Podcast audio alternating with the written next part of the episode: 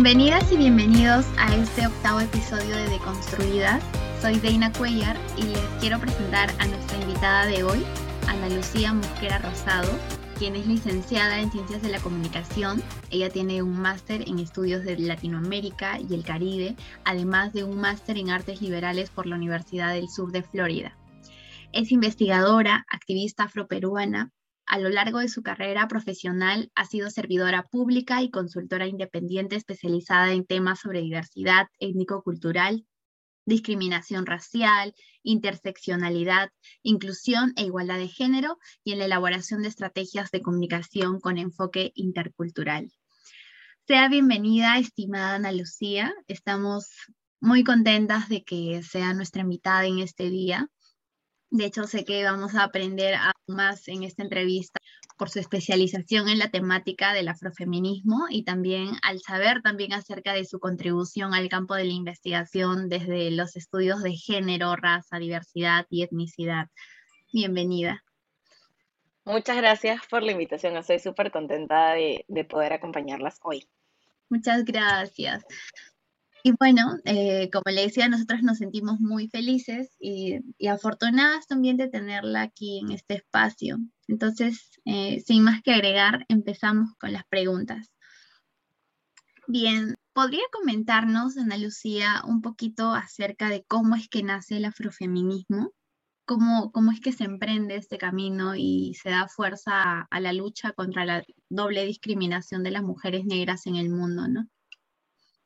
Bueno, creo que es importante cuando hablamos de afrofeminismo o de los feminismos negros, entender que efectivamente cuando hablamos de feminismo hablamos no solamente de una manera única de tener demandas o de construir una agenda alrededor de las necesidades de las mujeres, sino de feminismos, en tanto las mujeres somos muy diversas y probablemente tenemos algunas cosas que nos van a unir, que tienen que ver con la discriminación de género, pero también algunas cosas en las que vamos a encontrar otros espacios o otros, eh, otros motivos para generar agendas complementarias, ¿no? Y en ese sentido, lo que pasa con el, con el feminismo negro, con el afrofeminismo, es que se genera en un contexto en el que se hacía necesario visibilizar cuáles eran las luchas de las mujeres negras, la contribución de las mujeres negras también, y las necesidades que las mujeres negras tenían al enfrentarse no solamente a la discriminación de género, sino también a la discriminación racial, ¿no? Lo que había pasado en, lo que se conoce como la primera ola del feminismo es que se había generado pues todo este movimiento de mujeres que luchaban por tener mayor autonomía, por poder acceder a ciertos espacios, por poder, digamos, eh, poder construirse de una manera mucho más independiente, mucho más autónoma, en, igualdad de condiciones que, eh, que los hombres, ¿no? Pero algo que hay que entender sobre la primera ola del feminismo o sobre este movimiento que se genera, es que teniendo en cuenta las condiciones en las que se genera este movimiento, es un movimiento que representa principalmente o que representaba principalmente los intereses de las mujeres de clase media, clase media alta, principalmente blancas, y que vivían en ciudades y tenían acceso a cierto tipo de privilegios, ¿no? Entonces, claro, cuando tenemos en cuenta cuál es el contexto en el que esta primera ola o este primer grupo y dentro del movimiento del feminismo se genera, entendemos también que ese feminismo agrupa o intenta universalizar las demandas de las mujeres, pero deja a algunas mujeres fuera de esta eh, nueva idea de, que apela por la reconstrucción de, la mujer, que apela también por intentar despojar o, reducir un poco esa idea de la feminidad y algunas otras cosas, y deja por fuera mujeres en sus diversidades, mujeres negras, mujeres indígenas, mujeres migrantes o mujeres que son empobrecidas, ¿no? Em, y en ese sentido, lo que, lo que se genera como una respuesta o como algo que pretende contrarrestar esta visión universalizadora o homogenizadora de las mujeres, son estos nuevos movimientos que visibilizan otras maneras de vivir, otras maneras de, de tener esta experiencia de ser mujer o transitar el mundo siendo una mujer afrodescendiente, una mujer indígena, una mujer migrante, una mujer pobre, ¿no? Eh, para hablar particularmente de lo que representa el feminismo negro o el afrofeminismo, podemos hablar un poco de cuál es la situación de las mujeres negras eh, en relación al movimiento feminista, ¿no? Tenemos un movimiento feminista, como mencionaba, que tiene una agenda clara, que promueve eh, ciertos cambios o que pide ciertos cambios en la estructuración de las sociedades. Y luego tenemos a mujeres negras que no se identifican necesariamente con la agenda que se promueve, ¿no? Algo que, que me ayuda mucho siempre para ejemplificar esto es qué pasa con las mujeres que son de clase media, que son mujeres blancas en su mayoría, que quieren poder insertarse en el mercado laboral. Dicen, nosotras somos mujeres, estamos cansadas de ser más de casa y queremos trabajar. Y esta tiene que ser una demanda, eh, una de las demandas a las que se le da mayor prioridad dentro del movimiento de las mujeres. Es una demanda legítima claramente porque nos ayuda a entender además cómo funciona el ecosistema social y cuáles son las relaciones de poder entre hombres y mujeres, cómo se asignan roles, eh, teniendo en cuenta eh, el género o, o la división de las tareas. Pero cuando se aboga por este tipo de agendas o se promueve este tipo de agendas, las mujeres negras dicen, esa no es mi agenda. Yo he venido trabajando toda mi vida, mis ancestros han venido trabajando toda su vida, nunca hemos sido consideradas mujeres, hemos sido consideradas trabajadoras y yo quiero poder dedicarme a mis hijos y estar en mi casa. Entonces tú estás hablando de una agenda única que no es una agenda que me atañe a mí. Tú estás hablando de querer eh, romper con esta idea lineal de la feminidad, yo quiero recuperar mi feminidad porque he sido vista como objeto y no como mujer. Entonces, hay muchos encuentros o, desencuentros, mejor dicho, entre lo que se promueve en un feminismo bastante homogéneo y lo que empiezan a, a promover o estas nuevas ideas o nuevas críticas que se empiezan a tener desde las mujeres en sus diversidades. Y así es como nace el feminismo negro, que lo que hace es invitar a repensar cuál es el lugar de las mujeres dentro de su diversidad, dentro de su negritud también, y a, intentar repensar cuáles son las necesidades que tienen las mujeres a partir de la doble experiencia de discriminación, una experiencia de discriminación por género y una experiencia de discriminación racial, a la que además luego se le suman algunas otras cosas eh, y que obviamente nos tiene o nos deja muchísimas cosas para aprender y muchísimos marcos de referencia interesantes que siguen sirviendo hasta hoy. Pero para, para no extenderme demasiado en esta respuesta, esos son los orígenes del de, feminismo negro o del afrofeminismo, lo que empieza obviamente en Estados Unidos y que luego tiene también algunas variantes y algunas modificaciones cuando se expande a otros lugares como el sur eh, global, Latinoamérica u otras regiones en el mundo, ¿no? Qué interesante lo que acabas de comentarnos, sobre todo por el hecho de ver estas formas de entender las necesidades del movimiento pero desde la situación de cada mujer, ¿no? Y creo que para ello también es importante tener empatía y quizás no cerrarnos a lo que uno pueda sentirse o pueda, cómo pueda sentir representada, ¿no?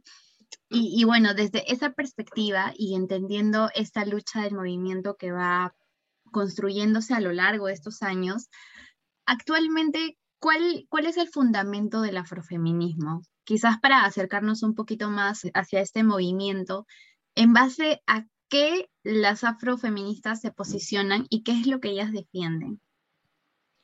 Eh, creo que como para hacer una, una continuación a lo que había mencionado, el afrofeminismo tiene que ver con esta idea de que las mujeres negras, las mujeres afrodescendientes, eh, no pueden solo ser mujeres o solo ser negras, ¿no? Eh, y el afrofeminismo, como había mencionado, parte de esta necesidad de mirar como mínimo estas dos condiciones que tienen que ver con la identidad étnica o étnico-racial, si le quieren llamar así, y la identidad de género, para entender cuáles son estas experiencias y para generar también una reflexión crítica al interior del movimiento feminista, ¿no? Eh, el afrofeminismo, digamos, tiene estas, estos dos ejes como ejes principales, eh, porque claro, lo que hace es decir, yo no puedo desligarme de ninguna de estas dos identidades y estas identidades hacen que mi experiencia como mujer sea diferente a la que tú tienes, ¿no? Esta experiencia que tengo no solamente es diferente de las mujeres, sino que también es diferente de los hombres negros, ¿no? Entonces, mi experiencia no puede ser solamente como una persona negra, porque los hombres negros van a experimentar la vida de manera distinta, y mi experiencia no puede ser tampoco solamente la de una mujer, porque probablemente una mujer de otro color de piel, de otra etnicidad, con otra cultura, no va a vivir lo mismo que yo he vivido. Entonces, los fundamentos básicamente del feminismo negro, del afrofeminismo, lo que hacen es invitarnos a, pensar en ¿qué sucede cuando se genera esta intersección? Y a mirar también eh, cómo es importante que el feminismo mire el antirracismo como una de sus bases fundacionales y que el movimiento de derechos civiles o el, movimiento antirracista tenga esta mirada de género. Eh, creo que, como había mencionado, una de, las herencias más importantes del afrofeminismo es entender cómo funciona la interseccionalidad y por qué es importante que la practiquemos. Entonces, si pensamos en la afrofeminista, si, si, pensamos en este movimiento, pensamos básicamente en una persona, un ser humano, un individuo, individua, que está intersectado por dos identidades como mínimo, como, como mencionaba, y que tiene una experiencia de vida diferenciada, ¿no? Eso es lo que básicamente fundamenta la generación de este movimiento y además que promueve eh, estos espacios seguros también para muchas mujeres negras que han tenido experiencias difíciles tanto en el movimiento feminista como en el movimiento eh, antirracista, para sentirse acompañadas, compartir y para enlazarse a través de estas experiencias compartidas que tienen que ver con, con estas dos identidades que confluyen, ¿no? Y comentando este punto de ser parte del movimiento feminista, eh, mirando cómo yo puedo actuar aplicando el antirracismo, ¿no? O practicándolo, eh, ¿usted cree que las mujeres afrodescendientes se encuentran suficientemente representadas? A pesar de que mm, hay avances, ya que vemos que las mujeres negras están reivindicando espacios porque tienen el mismo derecho a, ocuparlos que todas las mujeres, eh, nosotras nos encontramos o encontramos preocupante la falta de representación de las afrodescendientes. Una pregunta agregada a esto, ¿qué se podría hacer al respecto en cuanto a la representación? Yo creo que hay muchísimo que hacer todavía en cuanto a representación. Creo que las mujeres afrodescendientes no se encuentran representadas de manera equitativa en todos los espacios. Hay una sobrerepresentación clara en algunos espacios y una representación eh, menor, minoritaria en otros, ¿no? Es muy común ver o asociar a mujeres afrodescendientes, por ejemplo, con la música, con el deporte, con la danza, pero es muy poco común asociar a una mujer afrodescendiente, por ejemplo, con la academia, ¿no? Eso hace que, por ejemplo, si me preguntas ahora mismo cuántas mujeres académicas negras conozco, eh, te las pueda mencionar de manera clara y te pueda mencionar los nombres exactos y no, llego, no llegue ni siquiera a, eh, a ocupar todos los dedos de mi mano, ¿no? Entonces, es bastante complejo porque, claro, hay mujeres negras conquistando espacios, claramente. Hay mujeres negras que han venido haciendo cosas increíbles. Eh, las mujeres negras tienen además un lugar sumamente potente y relevante en el movimiento civil y en el movimiento afrodescendiente, al menos en el Perú, eh, pero todavía no tienen la suficiente representación que, merecen, bueno, que merecemos, ¿no? Eh, creo que todavía hay muchísimo que hacer pero también hay que entender qué pasa y por qué hay una subrepresentación de mujeres afrodescendientes en distintos campos, ¿no? Obviamente hay cosas que tienen que ver con el sexismo, con el racismo, con estas cosas combinadas, pero también es importante darnos cuenta que eso responde a, cuestiones de carácter estructural, ¿no? Eh, cuando hablamos, por ejemplo, de población afroperuana, existe una deficiencia estructural, existe una desventaja estructural que tiene que ver con eh, procesos formativos, educación formal, educación superior, educación superior técnica, universitaria, eh, que hace obviamente que eh, no hayan mujeres afrodescendientes en estos espacios o que cuando las hayan sean personas que estén enfrentadas a mayores situaciones de discriminación o inclusive que sean compensadas de manera desigual cuando claramente son mujeres que están calificadas, ¿no? Entonces, creo que para ver o para pensar en qué podemos hacer para garantizar una mayor inclusión de mujeres afrodescendientes en todos los espacios, hay que darnos cuenta también cuáles son los problemas estructurales y atacar esos problemas estructurales.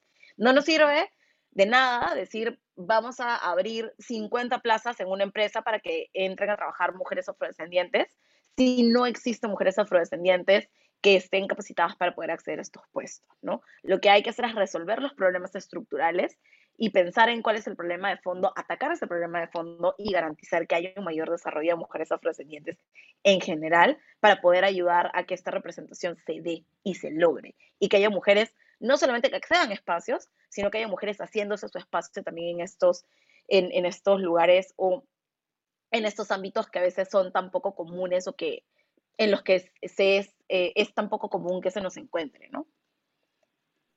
Claro, por ejemplo, se me ocurren escenarios como la política, porque yo veo, de hecho, la ausencia de personas afrodescendientes como legisladores o personas que ocupen cargos de alcaldes, gobernadores regionales, y ese es un reflejo, ¿no? De una quizás total exclusión de la población afrodescendiente a, cargos públicos o a cargos de poder. Y, y, relacionado a este punto, ¿cree que usted también nos podría mencionar algún otro ejemplo para poder visualizar bien esta, esta discriminación o este poco espacio que se le da a la gran diversidad étnica y cultural que tenemos? ¿En qué sentido? Como por ejemplo em, los medios de comunicación o, escenarios en el que nosotros podamos ver este, e, esta interacción que se da dentro de nuestro país. Creo que hay muchos ejemplos de cómo se ha estructurado la sociedad y qué espacio ocupan las personas afrodescendientes, ¿no?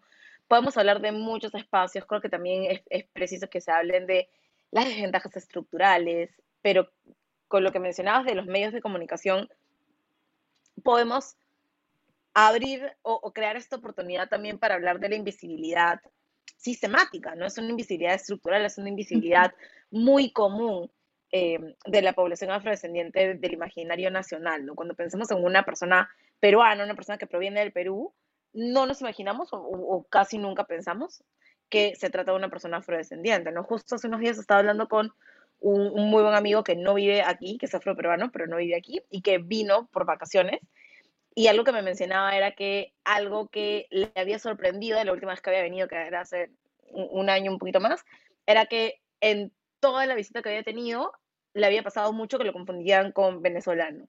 Entonces le decían, tú no eres de aquí. Eh, que es algo que pasa comúnmente, ¿no? Y que no tiene nada que ver con que ser venezolano esté bien o esté mal, pero sí da cuenta de cómo pensamos o cuál es el imaginario que tenemos de los peruanos. ¿no? Cuando vemos una persona afrodescendiente, y es lo que también me ha pasado a mí un montón, eh, pensamos que no es una persona de aquí, ¿no? A mí me ha pasado mucho que me preguntan o si soy venezolana o de dónde soy, o que eh, cuando he viajado dentro del país o fuera, han pensado que soy cualquier cosa menos una persona peruana porque no se imaginan que hay afrodescendientes en el Perú. Y de hecho me lo han dicho muy claramente, ¿no? Yo no sabía, no tenía ni idea que había afrodescendientes en el Perú. O en el Perú no hay, o sea, ¿de dónde es tu familia? Porque no hay afroperuanos, ¿no? Y eso es, creería yo, un síntoma bastante grande de eh, esta intención de borrar de la historia, de del imaginario que tenemos a la población afrodescendiente como parte importante de la construcción del país. O sea, no, la población afrodescendiente no tiene, no sé, dos o tres generaciones aquí. Es población que llegó o fue traída de manera forzosa, pero que tiene cinco, seis o siete generaciones inclusive, ¿no? Pero que sigue siendo considerada como extranjera. Eso es un síntoma grande de qué nos falta o, o qué tenemos que hacer para poder reconstruir este imaginario del Perú que incluya realmente las diversidades, ¿no? Bien, y, siguiendo con la línea de representación de los afrodescendientes y toda la diversidad que está dentro de ella, ¿qué opina usted sobre el abordaje interseccional con las mujeres afrodescendientes? Nosotras somos conscientes de que los criterios de universalidad muchas veces entorpecen esta representación de realidades diversas, lo que significa quizás también la marginación de demandas la marginación de necesidades de, las mujeres afrodescendientes, inmigrantes o mujeres indígenas, por ejemplo, ¿no? ¿Qué, qué opinas sobre ese abordaje interseccional? Yo creo que el abordaje interseccional es sumamente necesario. Igual lo que, lo que está pasando ahora con el abordaje o el enfoque interseccional es que existe mucho debate alrededor de qué es aquello que el enfoque interseccional busca. Y hay mucha crítica y hay mucho debate alrededor de la manera en la que la interseccionalidad está siendo utilizada como algo bastante superficial que se detiene únicamente a mirar las identidades, ¿no? Entonces, para poner un poco más en contexto a eh, las personas que nos escuchan, en caso la interseccionalidad todavía sigue siendo un término medio, medio difuso, cuando hablamos de interseccionalidad lo que hablamos es de un marco de análisis, ¿no? Muchas veces la gente piensa que es un tipo de feminismo o la gente piensa que es eh, una categoría adicional, pero en realidad lo que hace eh, la interseccionalidad es proveernos de una serie de herramientas eh, que nos ayudan a tener un marco de análisis para poder examinar cómo las identidades de las personas o las diferentes identidades que tienen las personas pueden a su vez tener un efecto multiplicador o complejizar la experiencia de discriminación, de marginalización o de opresión que estas personas puedan vivir. La interseccionalidad se crea o se piensa desde la visión de una mujer negra. Creo que ese es como el primer punto que podemos tener en cuenta para entender cómo, cómo nace y cómo funciona. Y se genera o se, se gesta a partir de mirar qué está pasando con una persona que tiene dos identidades que, digamos, como bien menciona su nombre, se intersectan, se cruzan, que van a generar una experiencia diferenciada de vida. Lo que dice Kimberly Crenshaw, que es la creadora de este eh, concepto, es que ella piensa en la intersección de identidades a partir de un caso legal que ella tiene que revisar, de una mujer afroamericana que está alegando que una empresa la está discriminando porque no la contrata. La respuesta de la empresa es eh, que es imposible que sea discriminación de género porque la empresa contrata mujeres y que es imposible que sea discriminación racial porque la empresa contrata a personas negras. Hasta ahí todo parece ser normal, hasta que miramos dentro del detalle. Y lo que ella dice es que cuando se dan cuenta a qué mujeres contratan, se da cuenta que todas las mujeres que están contratadas son mujeres blancas y que todas las personas eh, afrodescendientes o personas negras que están contratadas son hombres. ¿Dónde queda esta, esta persona? En el medio o en la intersección de ambas identidades. Y a partir de eso es que ella dice, es importante mirar no solamente las identidades, sino mirar cómo estas identidades tienen un efecto multiplicador o se construyen como en capas para generar una experiencia diferenciada de discriminación que pone a una persona o a un grupo de personas en un lugar vulnerable, en una o te coloca en una condición de vulnerabilidad especial, ¿no? Eso es como básicamente lo que dice Kimberly Crenshaw sobre la, interseccionalidad. Sin embargo, como, como te mencionaba hace un ratito, se han generado algunos debates que ya tienen un buen tiempo andando por ahí alrededor de qué es lo que implica la interseccionalidad. Porque la interseccionalidad todavía es una palabra que a veces no se lee, no se comprende o no se estudia a profundidad y que se entiende además en la mayoría de los casos, sobre todo en estos tiempos, como esta idea de reconocer identidades. Entonces pensamos que reconocemos la identidad y el reconocimiento de la identidad nos garantiza de manera automática que hay interseccionalidad.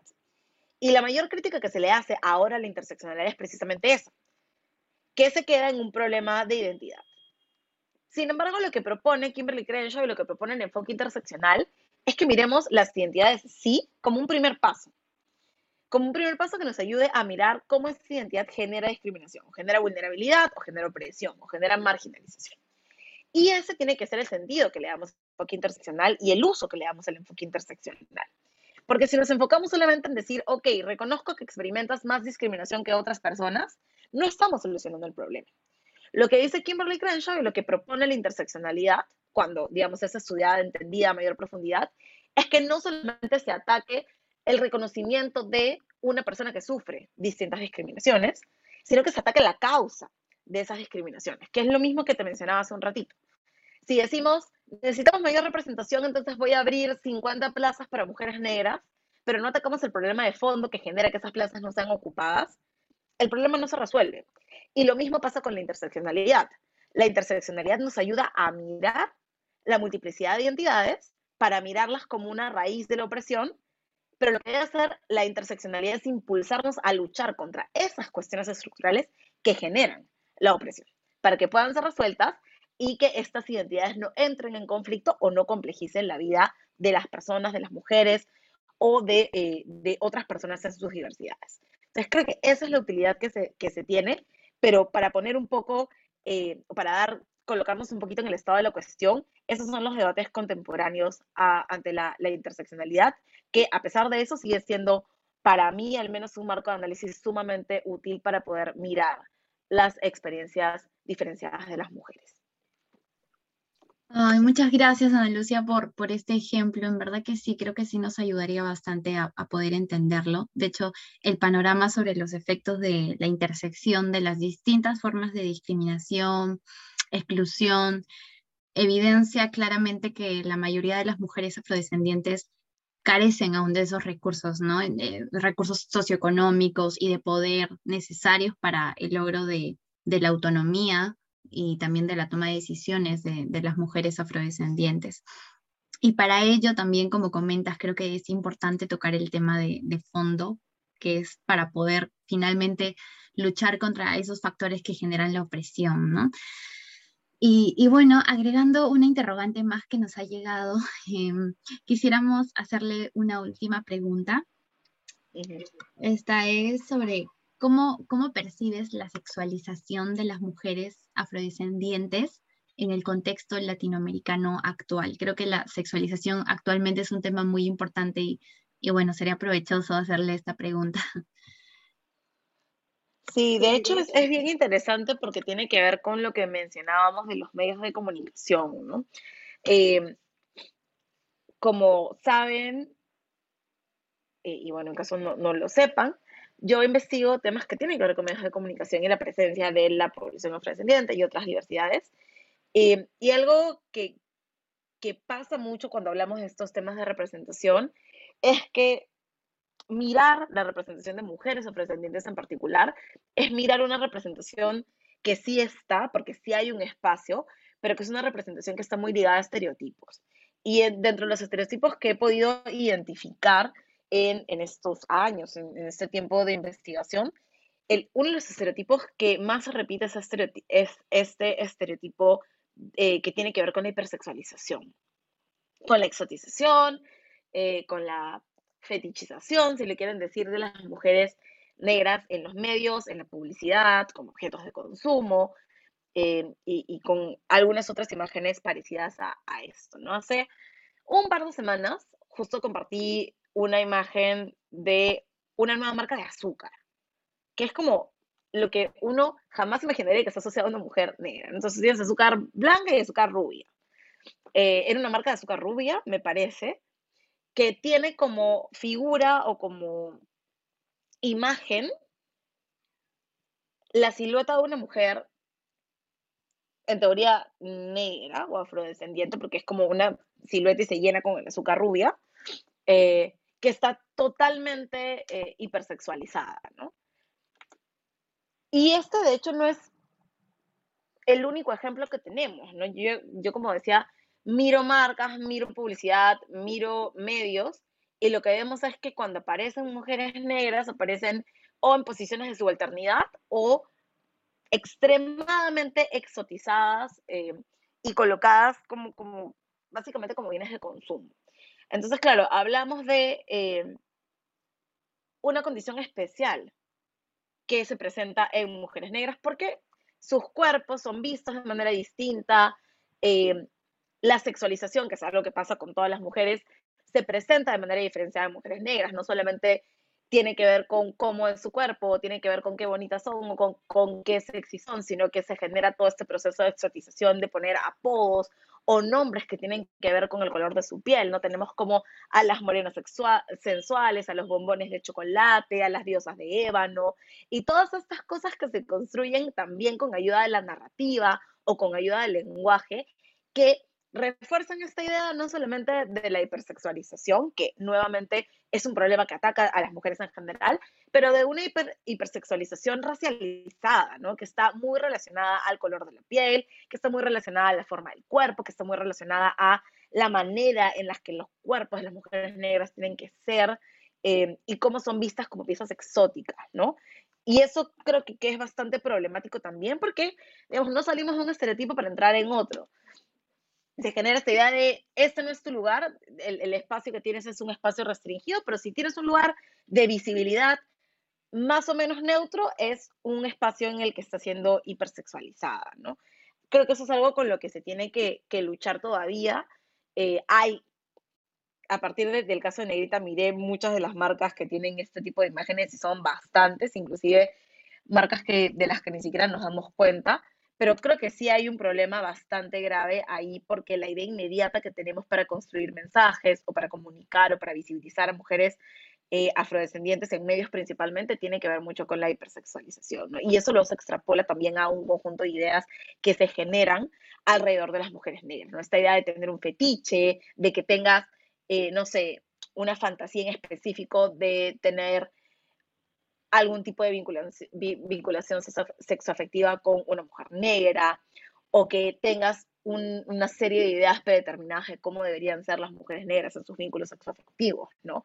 Todas esas cosas suman y ayudan a un imaginario que finalmente termina limitando el entendimiento que podemos tener de, las mujeres y que también luego va a, a hacer inclusive más complejas las situaciones que puedan tener de acoso, de acoso sexual callejero, de eh, acoso sexual o de otro tipo de, violencia de ese tipo que pueda generarse, ¿no? A partir de esta idea equivocada que tenemos de las mujeres negras como naturalmente sexuales, naturalmente dispuestas, eh, mucho más exuberantes, mucho más dispuestas en general, ¿no? A, a involucrarse sexoafectivamente con un hombre. Sí, de hecho son temas que, sí deberían ser cuestionados, hasta incluso por las propias mujeres que retroalimentan esta práctica de, seguir esta línea en la que el hombre te hipersexualiza y pues una se sienta como, como objeto finalmente y no como valor que tiene un ser humano, ¿no? Y de hecho resulta muy injusto que, que sientas que cuando estás saliendo de un espacio entres a otro donde te hipersexualizan y te sientas incómoda y, nada libre al sufrir estos tipos de violencia, ¿no? Exacto. Muchas gracias, estimada Ana Lucía. Ha sido un espacio muy enriquecedor que finalmente nos llama a la reflexión y a seguir cuestionando muchos aspectos desde nuestras prácticas, nuestros ejercicios diarios de, de interacción hasta nuestros espacios de trabajo también, pues, ¿no? muchas gracias a, a, nuestros oyentes también por ser parte de este espacio. Les recordamos que nos pueden encontrar en Facebook, Instagram y LinkedIn como Willa Women in Law, Unidas por la Igualdad, Eliminando Brechas. Y del mismo modo en nuestra plataforma de podcast, de, en el cual nos van a encontrar en Instagram como deconstruidas.podcast. Muchas gracias. Muchas Muchísimas gracias a ustedes. Muchas gracias, muchas gracias Ana Creo que has leído. No, sí, me ha gustado, me ha gustado. Sí, justo quería preguntarte si es que tenías alguna cuenta de, Instagram para poder seguirte. O si deseas te, te etiquetamos también al momento en el que salga Sí, eh, de hecho es como mi nombre completo, Ana Lucía Mosquera Rosado. Eh, y sí, en Twitter estoy como A Mosquera Rosado y en LinkedIn con mi nombre completo también.